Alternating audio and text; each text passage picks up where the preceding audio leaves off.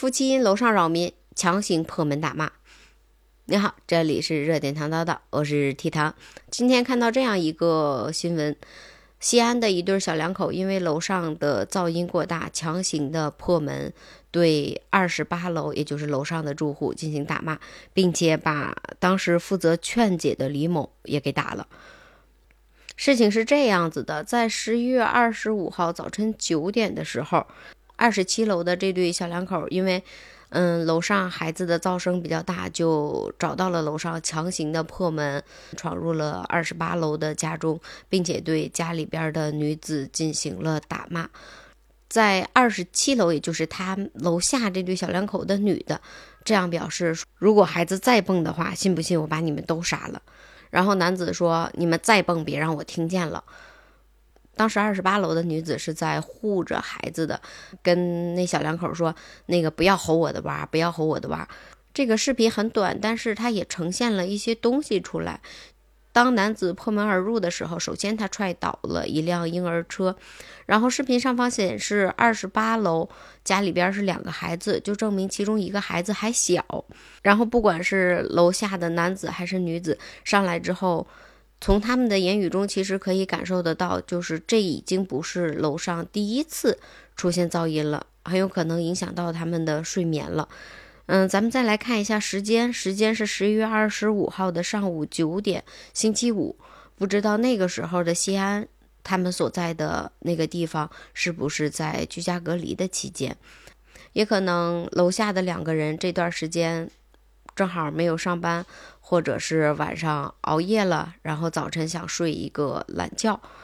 还有可能晚上楼上制造噪音了，但是当时楼下忍着没没上来，回来等着天亮了之后发现还有噪音，或者是等拖到了天亮，然后再去找到的楼上。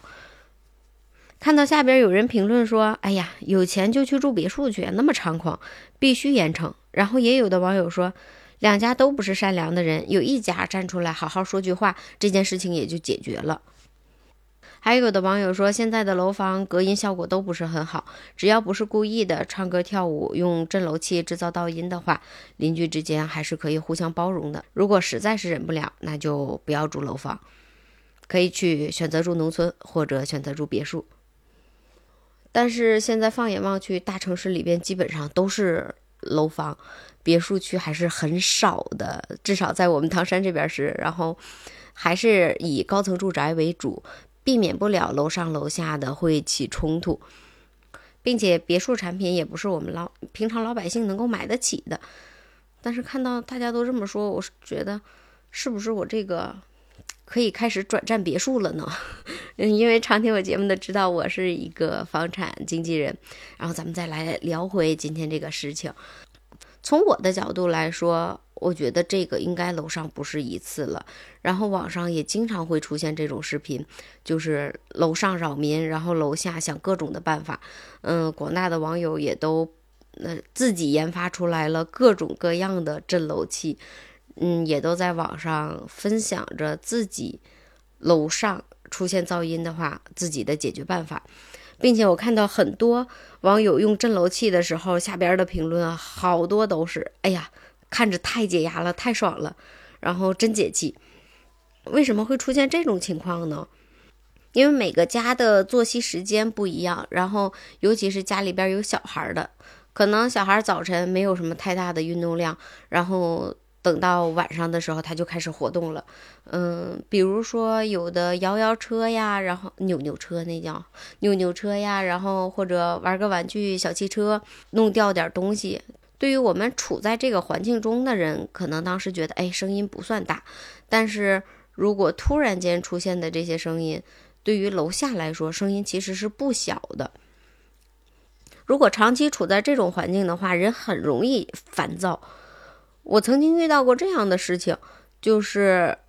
呃，那时候是在租房子住，然后我们前面南面那边就是在施工，大晚上十一二点了还在施工，我当时就很烦躁，因为第二天还要上班，并且他那已经连续施工第三天了，我就生气了，我就拨打了报警电话，但是拨打完之后，他还是在施工。然后我就又打了一次，让我打什么电话我忘记了，忘记了，然后我再打没人接，就这样迷迷糊糊就睡着了。有的人说，如果楼上有噪音的话，可以报警，也可以联系物业解决。但是，很大程度上，物业对这方面是和稀泥的态度，嗯，并且有的物业也有可能不管，所以导致了很多楼下的邻居会觉得，哎呀，楼上太吵，然后去跟他说，哎，你小点声啊，那个我家睡觉比较轻，或者是那个太晚了，那个就。嗯，都都都小点，注意点。如果楼上是一个通情达理的人家还好，但是如果楼上不通情达理的话，就像很多人说，我家孩子在楼上蹦蹦跳跳的正常啊，你家孩子不蹦啊。然后那个还有的说，哎呀，小孩现在晚上不睡觉，那我也没有办法。甚至有的家里边会说，哎，那你有钱你换别的地儿啊，你换大房子啊，你换我家楼上啊。当楼上这么回的话，就。让你很难接这个话，不知道怎么接了，然后矛盾就在那一瞬间激发了。可能他家再出现噪音的时候，你就会觉得更加的烦躁。其实楼上楼下邻里之间住着，大家还是应该多一些理解的。但是又让我想到一个我亲身经历的事情。嗯，你像我们北方冬天的话有暖气，然后有的时候，比如楼下或者哪儿碰一下那个暖气往。碰一下，磕一下，或者往暖气上放个东西，这整栋楼它都是可以听见的。尤其是在大半夜的时候，比如说你敲击一下暖气，它就嗡，这种声音它能持续特别长时间，并且特别的刺耳。还有有的睡觉轻的人，睡眠质量不是很好的人，在晚上突然听到一些声音吵醒之后，再重新进入睡眠的话，他需要很长的一段时间，那个时候也会很烦躁。这就是为什么。当震楼器这些事情发生的时候，也会有很大一部分网友出来支持。我想大家也都经历过这些事情。然后咱们再来说一下，就是震楼器到底可不可取呢？有的网友看着很爽，然后他就也备了一个震楼器。但是，但是据了解，震楼器的马达呀，然后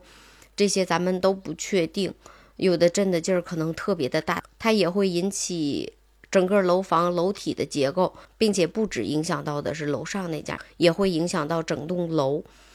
所以震楼器这个还是不可取的。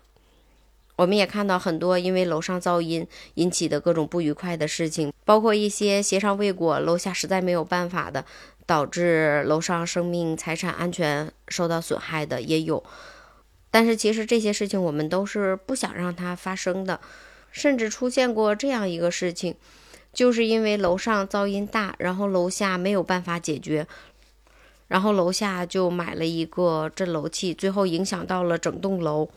导致全楼的如果有钱的就搬家了，如果没钱的就在那儿勉强的住着。但是谁买房子都是花了半辈子的心血，甚至掏空了一家好几口人的钱包买的这套房子，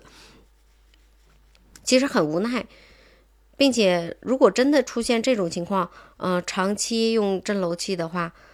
它会导致这整栋楼的房子都不好卖了，因为谁也不愿意在一个这样充满噪声的环境中一直长期的居住。其实我们所说的噪声，不只是楼上楼下装修的，然后还包括建筑施工的，还有平时楼下跳广场舞的大叔大爷。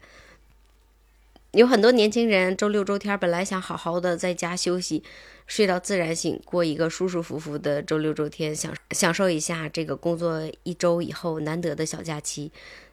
但是有的因为离广场比较近，或者小区里边自带广场，嗯，很多大叔阿姨都起得比较早，起来跳广场舞，起来锻炼身体，嗯，甚至有的玩鞭子的，然后开嗓的。噪声其实蛮大的。曾经看过这样一个视频，就是那个一个小女生周六周天儿本来是想好好度过一下这个假期，好好睡一觉，结果没想到被楼下大妈的广场舞的噪音给吵醒了。然后她就下楼跟大妈商量这个事情，就当时很好说话，说那个大妈我熬了一个星期了，就想好好睡一觉。然后那个阿姨就说：“都几点了，你还不起来，还睡觉？”我觉得还是挺无语的，因为一般老人觉多少，晚上睡得早，然后早晨起的就早，嗯，可以锻炼身体，但是锻炼身体的时候最好还是不要影响到别人，或者找一个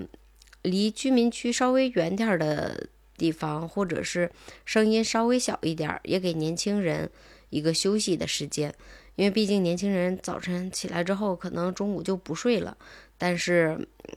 叔叔阿姨中午还有个午休的时间。然后整个一天的时间都是可以完全自己支配的，但是年轻人能够自己支配的时间只有周六周天。那如果平时我们遇到了噪声污染，到底应该怎么办呢？其实从二零二二年六月五日起，噪声污染防治法就已经开始正式实施了，其中包括夜间施工、机动车轰鸣的噪声、娱乐健康噪声音量太大、邻居宠物噪声等，都已经被列入到了治理的范围之内。并且违反法规的话，最高可以罚款二十万。然后咱们再来聊聊噪声的时间，比如说装修的话，周末周日是不允许施工的。噪声的时间是在早晨八点到中午十二点，下午的两点到六点。建筑施工的话，是法定休息日、节假日全天都不允许。然后工作时间是在十二点到十四点和下午的六点到八点。那平时叔叔阿姨跳广场舞的时间呢，是晚上十点到早晨六点，这段时间是不允许出现噪声的。如果我们平时生活中遇到噪声污染的话，可以打幺二三六九来解决，而不要像今天提到的小两口这样，因为楼上的噪音，然后破门而入去进行打骂，这样属于非法入侵住宅的。最后还是希望邻里之间如果有什么事情的话，还是大家坐下来好好商量一下，毕竟远亲不如近邻嘛。你有没有被噪声困扰过？欢迎评论区里边留言，留下你的解决方法，或者留下你的故事。好了，这里是热点糖叨叨，我是提糖，我们明天再见吧，拜拜。